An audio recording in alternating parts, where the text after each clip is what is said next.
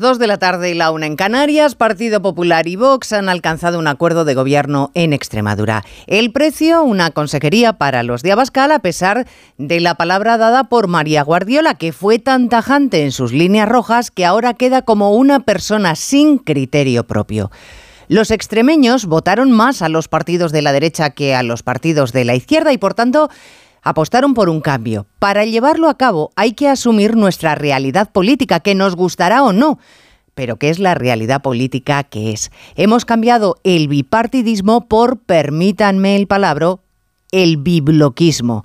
Así que si Partido Popular y Partido Socialista quieren gobernar, no tienen más remedio que apoyarse en las fuerzas que tienen en sus extremos y frenar las excentricidades con negociaciones que queden firmadas por escrito. No es una buena noticia que dependamos de partidos que están en la orilla política, pero es nuestra realidad y el PSOE la asume con bastante menos miramientos que el Partido Popular.